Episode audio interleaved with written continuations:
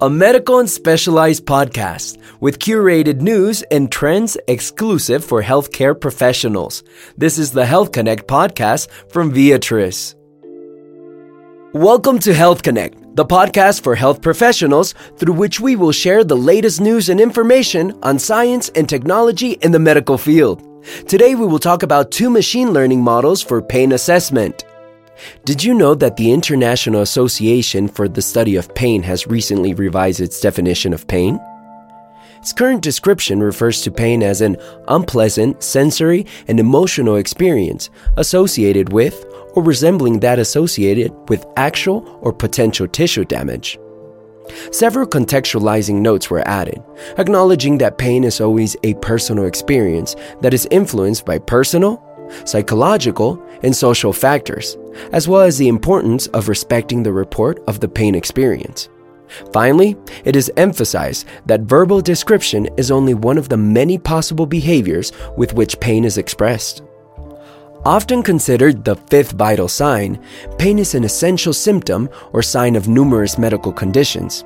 In clinical settings, it is generally assessed through patient self report, usually with verbal reporting techniques.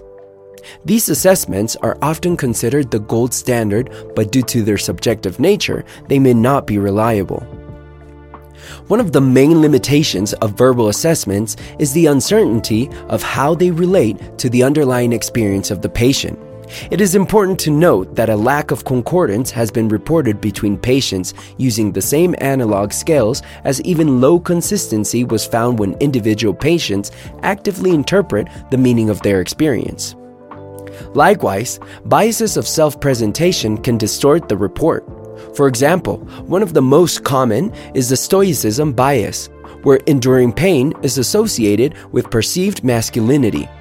This bias could partially explain why, in both clinical and experimental studies, men usually report less pain than women. Another important deficiency of the verbal report is found in the instances in which it is impossible to obtain it. For example, when the patient is unable to describe their pain or cannot do so reliably. This can occur with infants, people with verbal communication problems, certain types of dementia, and critically ill patients. In intensive care settings, pain assessment based on facial expressions is a critical tool. To discuss advances in pain detection through facial observation, let us first establish the two general categories of pain indicators physiological and behavioral. The first category, physiological indicators, includes autonomic responses and activations in the central nervous system. The second category, behavioral indicators, includes both verbal descriptions and facial expressions, along with acts of withdrawal or avoidance called instrumentals, and vocalizations or grimaces known as expressive acts. Since its initial studies, pain indicators emphasize the role of observation and the need for precision when defining and evaluating behaviors, parameters that are shared with the so called study of emotion. This area of study was driven in part by the work of Charles Darwin. In The Expression of the Emotions in Men and Animals, Darwin argued that the affective states, including pain, could be shared phylogenetically with other species and are represented in specific behavioral topographies, especially in the facial expression. Continuing the history of the study of facial movements, in the late 1970s, Ekman and Friesen published the Facial Action Coding System. This is an anatomically based, atheoretical, and relatively objective system that deconstructs any facial movement into action units, based on the changes that appear when a muscle, or combination of muscles, is activated. This system is composed of 44 action units, and most can be described in terms of their intensity. The facial action coding system, as well as similar adapted systems, have been extensively used in studies to characterize the appearance of pain in the human face. However, its application cannot be done in the practice in real time, since it is burdensome and requires multiple observations of behavioral samples to identify the actions of separate muscle groups. Recently, other tools have been developed to assess the facial expression of pain. For instance, the critical care pain observation tool assesses factors such as relaxation, tension, and grimacing. However, this is usually applied by nurses, thus increasing the workload for health personnel. Several investigations have made attempts to develop a series of automatic recognition of facial expressions of pain, including classifier models based on support vector machines and fusion network architectures. However, its application in intensive care settings is difficult, since it is necessary to obtain standardized and complete facial images in hospitalized patients who may have an endotracheal tube, a nasoesophageal tube, or an oxygen mask. In addition, facial muscle movements associated with pain may be difficult to notice due to sedation and tissue edema. To address this need, Wu and colleagues published in March 2022 the development of a classifier based on deep learning that determines pain from video clips of facial expressions in critically ill patients. The study was conducted with 63 patients admitted to medical and surgical intensive care units, 81% of them in critical condition. Video recording and labeling were performed by three experienced and trained nurses, while labeling was validated by two senior nurses. To mitigate information bias, the protocol required to observe the patient for 10 seconds, to record a video for 20 seconds, and then the pain score was labeled at the end of the video. The recordings were made particularly before and after suction, dressing changes, and invasive procedures, since the aim was to obtain the videos with different degrees of pain. To address the problem of facial interpretation in intensive care patients, a facial landmark tracker was used to locate the facial area. This tracker was especially focused on the area near the eyebrow, which is less likely to be masked by medical devices. In addition, a convolutional neural network was responsible for locating the facial area if the tracker failed to locate the face. Afterwards, three tagged videos were recorded for each observation giving a final total of 746 videos eligible for analysis. The researchers then established two types of classifiers one for image and one for video, using convolutional neural network models. These included ResNet 34, VGG 16, Inception V1, and bidirectional short term memory networks. In the participating hospitals, the critical care pain observation tool is used as a standard of care, so the pain scores based on facial expressions are in accordance with its criteria. Pain intensities were defined as a zero score, equivalent to a relaxed expression, a 1 score, equivalent to a tense expression, and a 2 score, or grimacing, which reflects clinical alert signaling that requires immediate attention. Researchers used two types of classifiers. The first was polychrome, which attempted to classify patients into three pain categories, being the 0, 1, and 2. The second was dichotomous, which attempted to classify two pain categories by comparing the zero score category with a set that incorporated the categories 1 and 2, and further comparing the categories 0 and 2. The results showed that the accuracy of the dichotomous classifier in differentiating tense, grimacing from relaxed facial expression was 80%, and the accuracy in detecting grimaces was almost 90%. Furthermore, the performance of the video classifiers was better than that of the image classifiers.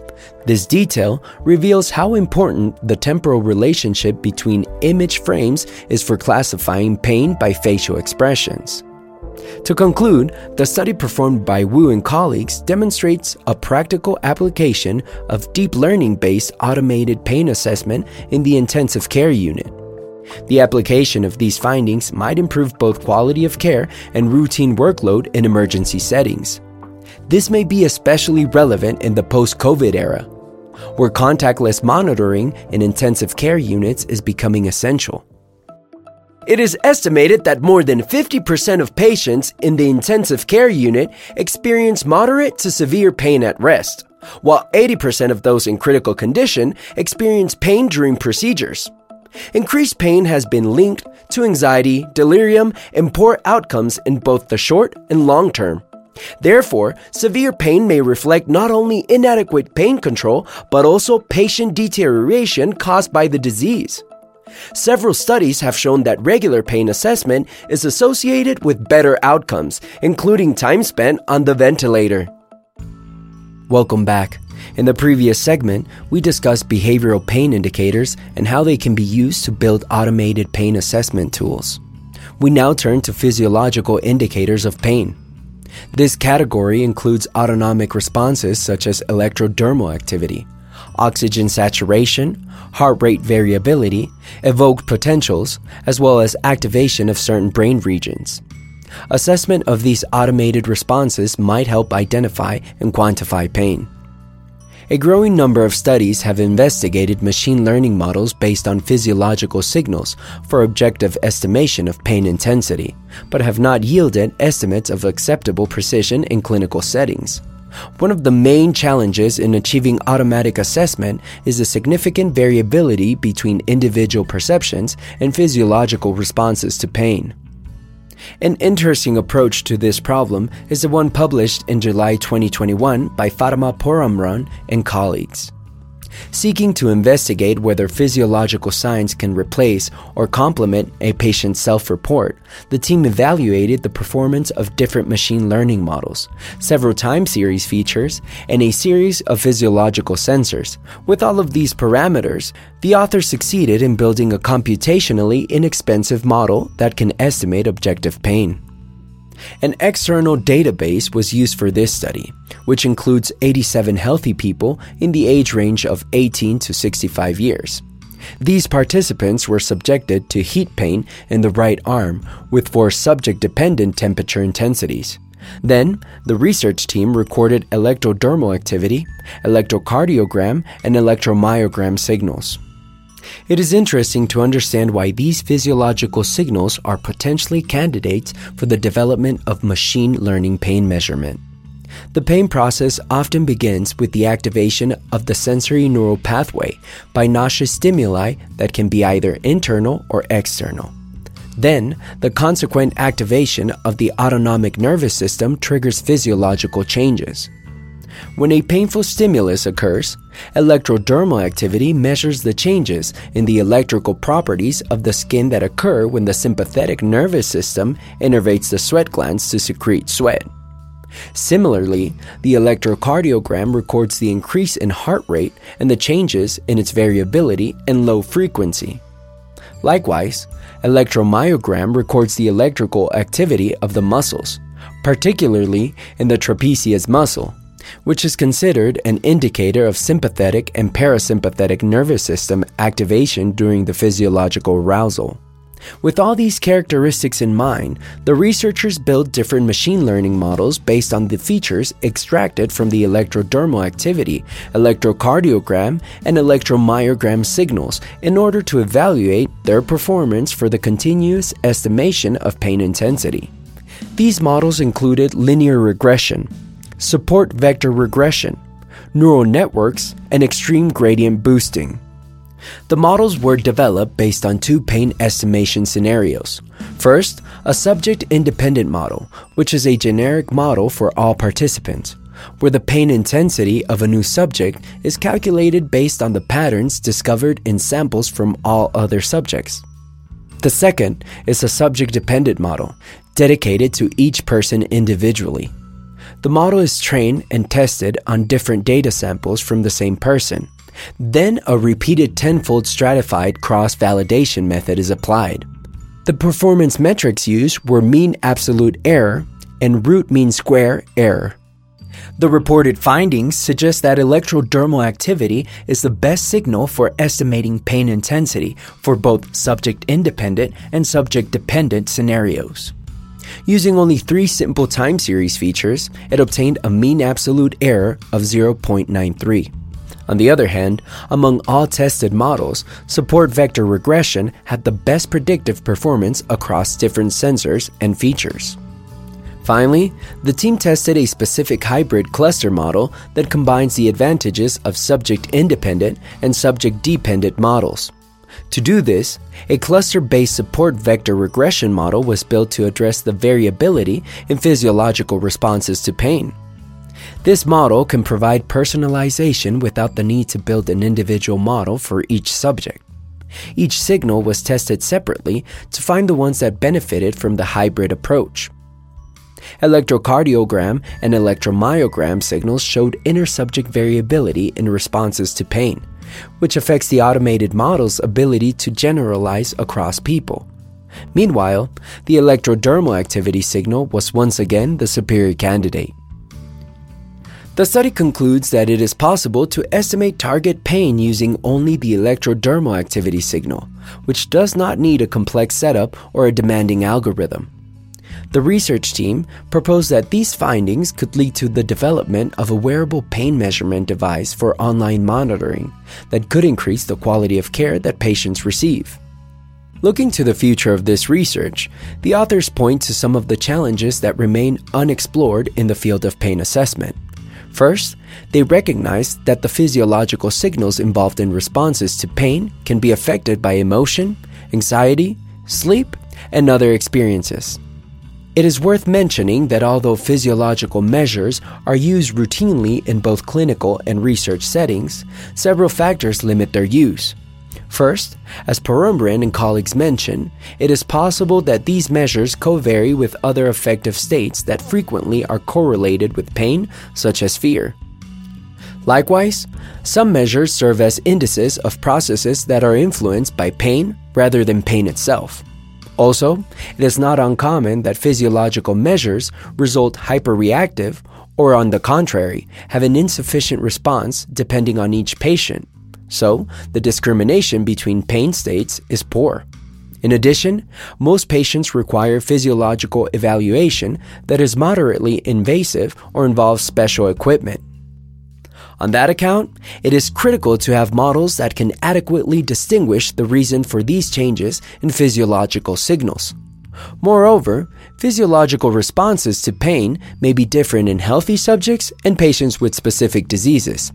So, having models calibrated for specific groups should be a research priority. Thanks for joining us on this episode of Health Connect. Don't miss our next episode where we will talk about more artificial intelligence developments in other medical fields. Discover more medical news on Viatris Connect.